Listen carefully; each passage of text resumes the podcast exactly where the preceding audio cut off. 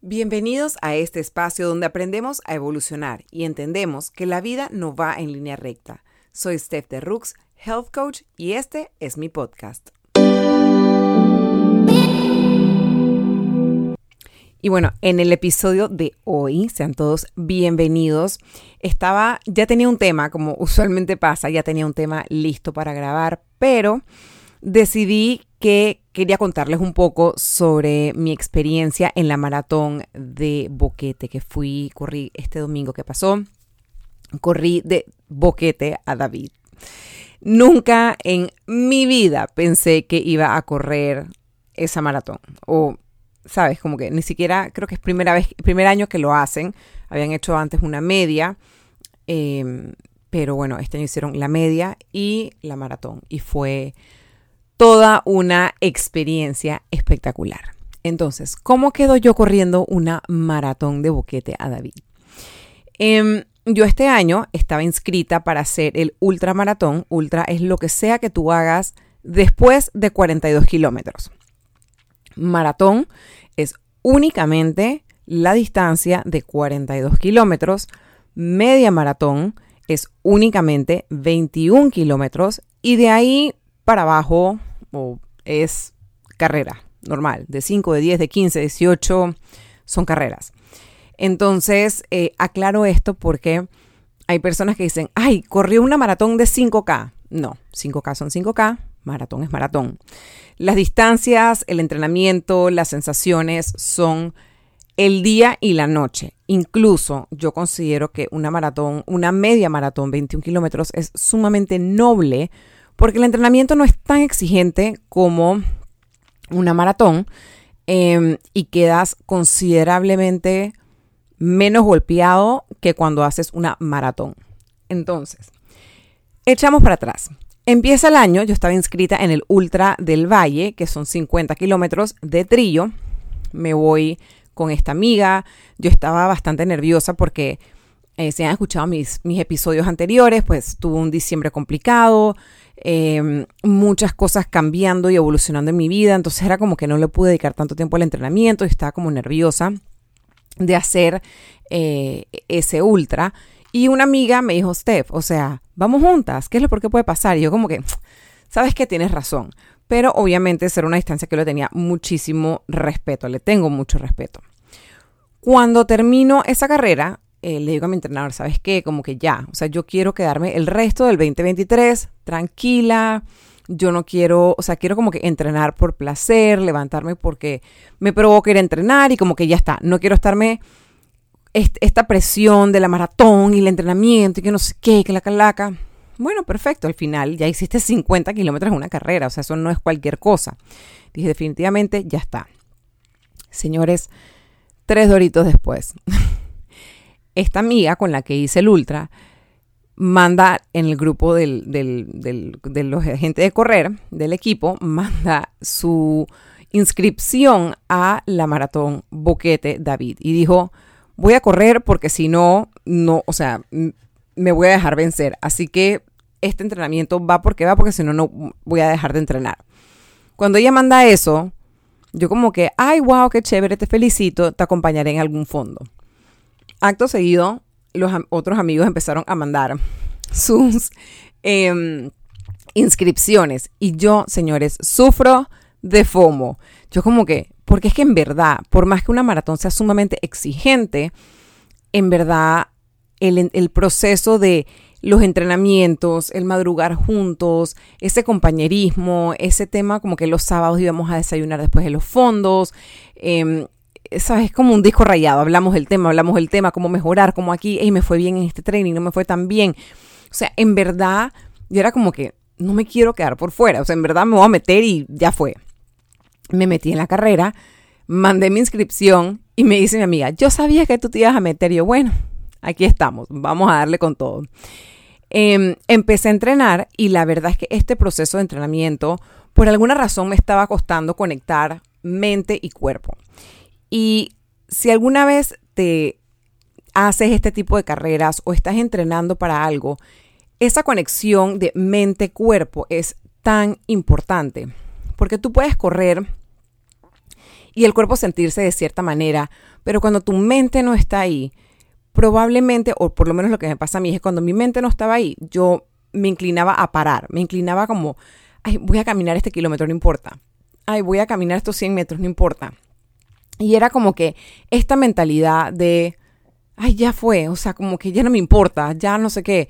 Y después cuando llegaba a la meta era como que, conchole, en verdad pude haber hecho mejor tiempo, en verdad no sé qué.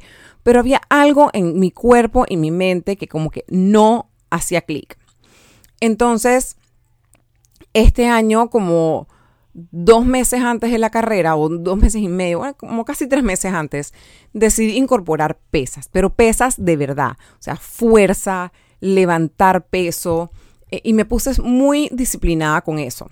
Em, no solamente lo hacía, o sea, lo hacía de dos a tres veces por semana, iba a un gimnasio, que era algo que en verdad yo no era fan de hacer, pero busqué la manera de agarrarle cariño porque cuando empecé a hacer las pesas, después como de mes y medio de estarle metiendo a las pesas y salí a correr, sentía el efecto de las pesas para bien. Sentía la fuerza en mis piernas, sentía la fuerza en mi pisada, sentía mi postura mucho más fuerte y mucho más estable. Entonces, el crear ese balance de correr con pesas me ayudó enormemente. Empecé a suplementarme con las, bueno, realmente con las vitaminas que ya yo tomaba, eh, pero empecé a ser como muy consciente con eso, muy consciente con mi alimentación, porque obviamente, y mis temas estomacales, que si has escuchado mis podcasts anteriores, eh, lo sabes, yo sufro muchos temas estomacales, entonces era como todo un proceso de tomarlo con calma, de ir poco a poco, porque yo no quería dañar mi velocidad por un tema estomacal. Yo no quería eh, tener que caminar parte de la carrera. Yo no quería sí uno la sufre siempre, pero yo quería poder terminar la carrera y que aunque sintiera dolor, sentirme plena, sentirme feliz, sentirme entera. Entonces, em, fast forward, llega el viernes, nos vamos entonces, nos vamos todos juntos, eh, Boquete, em, nos vamos a eh, Panamá David y luego alquilamos un carro, nos fuimos eh, David a Boquete. Si no conoces Boquete, es wow. O sea, de verdad que mi, yo tenía como tres años de no ir a Chiriquí. Estaba un poco... Uh, como no, nerviosa no es la palabra, pero como un poquito ansiosa. Porque, y creo que nunca lo he dicho, mi papá murió en Chiriquí. Eh, camino a Volcán, que no es la misma carretera que camino a Boquete, pero igual era como que él murió en Chiriquí. Entonces yo tenía rato de no ir y la verdad es que tenía como este sentimientos encontrados que durante esos meses de preparación, la verdad es que nunca le, metí mente hasta que llegó el momento de me voy para Chiriquí.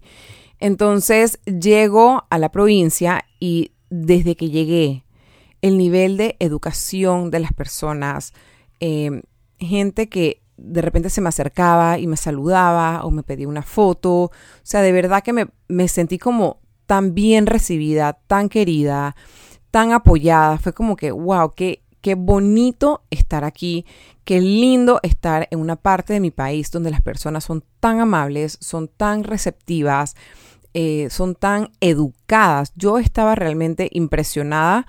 Eh, porque los diferentes servicios que nosotros fuimos, tanto de restaurante como de hotel, como de alquiler de carro, todo el mundo era sumamente amable y no solamente con nosotros, lo veía con las otras mesas, con las otras personas que llegaban a pedir asistencia, era con todo el mundo. Entonces, realmente fue una experiencia muy, muy bonita de ver el nivel de educación y decir, hay esperanza para mi país.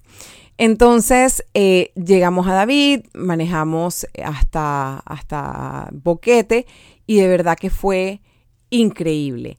La manejada fue una gozada. Estábamos llegando a, cuando estábamos caminando a Boquete, empezamos a calcular más o menos la ruta y empezamos a ver. Sabíamos que la carrera iba a tener mucha loma, pero fue como que, wow, o sea, ¿en qué nos hemos metido? Esto es qué lomón. Ay, Dios mío, mira, y aquí hay como un falso plano, y aquí hay una bajada, y aquí vuelves y subes. Ok, aquí hay que guardar un poquito de pierna, porque y paréntesis, cuando uno está corriendo una maratón debes tener más o menos un plan de a qué velocidad vas a arrancar, cómo vas a ir aumentando, qué dónde vas a ir conservando, dónde vas a ir aflojando. Entonces era como que teníamos un plan de más o menos en qué kilómetros iban a estar estas lomas para saber cómo conservar energía, no quemarnos corriendo a toda mecha, porque en verdad esas lomas te desgastan. Entonces la idea es no subir las pulsaciones a más de cierto, de cierta, de ciertos, eh, ay Dios, no subir las pulsaciones a más de cierto nivel para que no, no quemarte, que no, no te suelte ácido láctico en las piernas. Entonces como que aguantar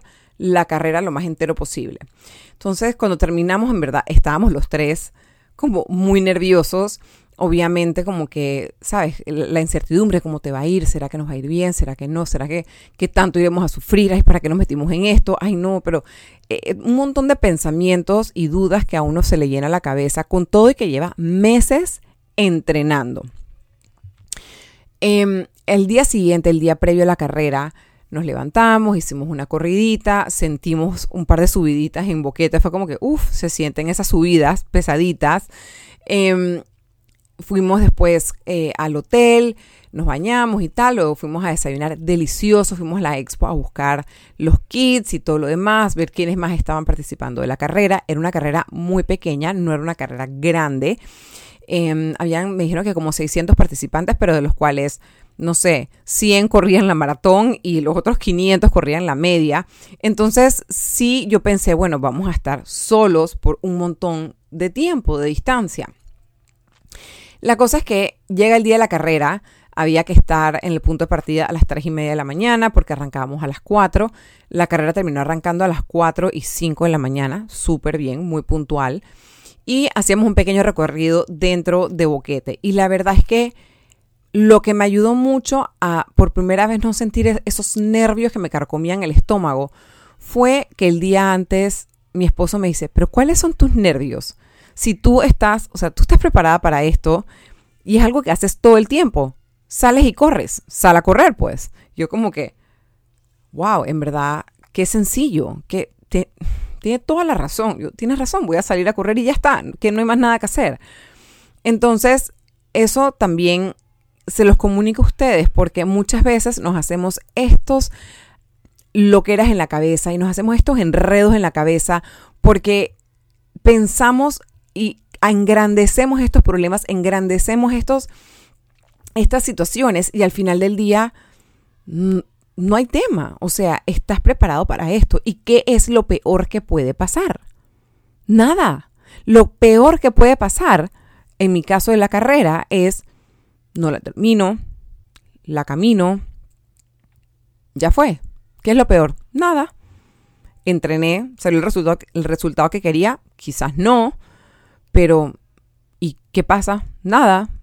Me recupero y después retomo la corrida. Entonces, esto pasa en muchas situaciones de nuestra vida que nos hacemos estas películas ganadoras de Oscar en nuestra cabeza, cuando en verdad no es no es tan grande el problema. Nuestra cabeza tiene una capacidad de hacer las cosas tan más peor de lo que realmente son. Y el tener a alguien que te ponga los pies sobre la tierra y te diga como que, hey, por favor, tú eres un experto en esto, ¿qué es lo peor que puede pasar? Porque es, es como, wow, tienes toda la razón. Y se te abre el panorama de todas las posibilidades, de todo lo lindo y todo lo que puede salir bien. Entonces al día siguiente yo me paro, 2 y 40 de la mañana, me visto, preparo todo, ta, ta, ta, ta, estaba ya lista. Salimos a las 3 y 20 hacia la, hacia la punto de partida. Estábamos todos relajados, echando cuento, la pasamos súper bien. Y arranca la carrera a las 4 de la mañana. Habían tramos que tenían luz, habían tramos que no tenían nada de luz. Y creo que mi miedo aquí era que pasara un carro y me atropellara. Pero habían varios carros como apoyando la carrera, entonces teníamos algo de luz. Em, también habían personas corriendo con flashlight o con, flashlight, perdón chicos, me atoré, con flashlight o con luces, entonces realmente no estaba tan terrible, o sea, como que se podía ver. Y los tramos donde realmente no se veía nada. Yo honestamente, ustedes saben que soy una mujer de mucha fe y yo simplemente oraba y le decía, Dios mío, sé mis ojos porque para los que me conocen saben que yo me tropiezo con mi propia sombra. Y yo estaba tan asustada de caerme que yo me decía, Dios mío, no veo nada. Por favor, sé mis ojos porque no me quiero caer aquí en la mitad de la carretera. Y la verdad es que fue una carrera que se pasó tan rápido. Iba a unos paces que hace años no lograba. Me sentía fuerte, me sentía bien, me sentía increíble. Obviamente cuando llegué al kilómetro 32, eh, el cuerpo me dolía y tal, pero estaba tan consciente de mantener la postura, relaja el cuello, relaja los brazos, sigue dándole un kilómetro más, un kilómetro más.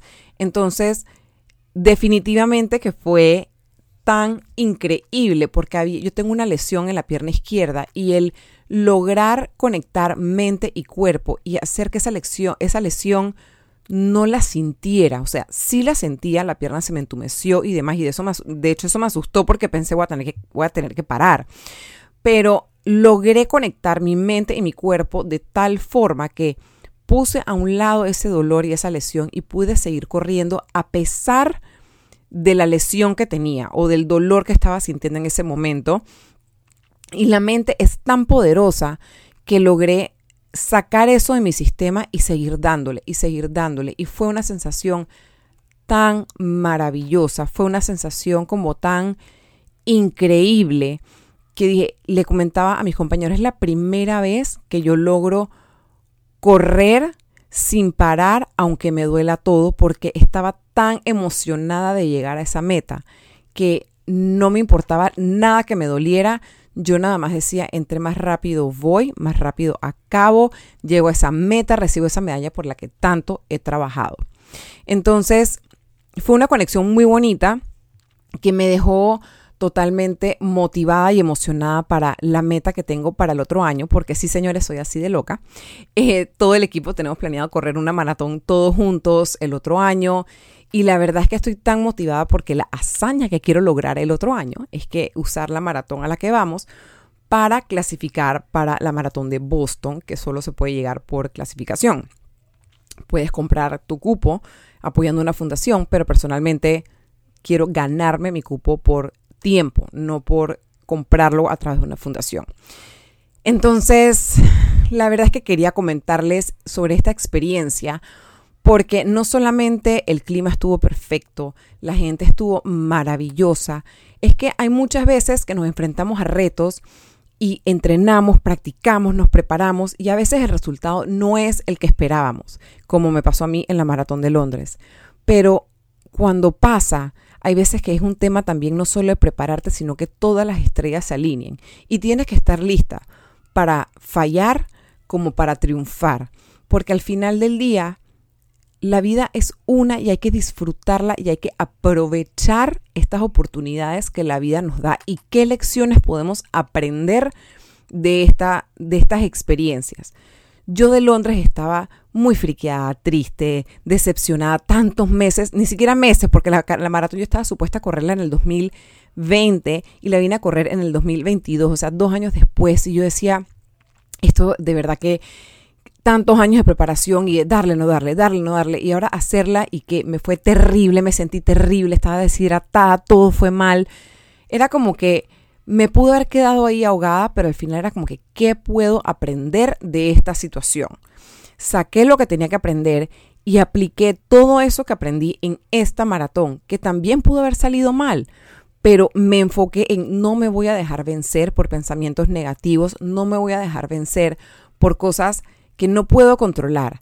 ¿Qué puedo controlar? Cómo me alimento, puedo controlar la ropa que voy a usar, las zapatillas que voy a poner, puedo controlar mi mente y cómo seguir un pie delante del otro y darle y darle y darle porque para esto entrené. Al final del día, esa conexión, correr a total oscuridad, el tener esos momentos de de pensar, de agradecer, de poder estar viviendo esa experiencia. O sea, ¿cuántas personas pueden decir que corrieron de David, de Boquete a David? Fue increíble, el clima perfecto, la gente maravillosa, el ambiente que se respiraba era tan divino que cómo no agradecer y sentirse feliz de haber vivido esta experiencia. Y sí, probablemente pudo haber hecho menos de cuatro horas, termina siendo cuatro horas flat, pero fue como el comeback después de la arrastrada que me dio Londres tantas lecciones aprendidas y me pude haber quedado como que, ay, si hubiese apretado un poquito más, el hubiese no existe. Apliqué todos mis conocimientos, apliqué el todo por el todo y logré esta hazaña en una carrera que con una con un terreno que nunca antes había hecho y de hecho grabándoles esto todavía me duelen las piernas, pero es tal la satisfacción que no pudiera estar más agradecida de lo que estoy y por eso quería compartirles esto en este podcast, esta historia que quizás corres, quizás no, quizás te interesa correr, quizás no, pero al final del día todos tenemos metas, todos tenemos sueños, hay veces que salen como, como queremos, hay veces que no salen como queremos, hay veces que no llegó el momento que pensábamos que lo, que, que lo queríamos ya, sino que sale más adelante. Pero al final del día, cuando tú te esfuerzas y ves qué es lo que tú estás aprendiendo de cada situación, te das cuenta lo maravilloso que es que te atreviste a hacerlo, lo maravilloso que es que estás ahí dándole porque sabes que en algún momento todo ese esfuerzo y todas esas intenciones y todas esas lecciones aprendidas van a valer la pena. Así que bueno, los dejo hasta aquí. Gracias por escucharme y nos vemos entonces la próxima semana. Cualquier duda, comentario, si quieren eh, sus sesiones uno a uno conmigo, recuerden que pueden agendarlo a través de la página web, cuantas sesiones ustedes quieran y crean que necesiten. Muchísimas gracias y nos vemos entonces la próxima semana. Bye.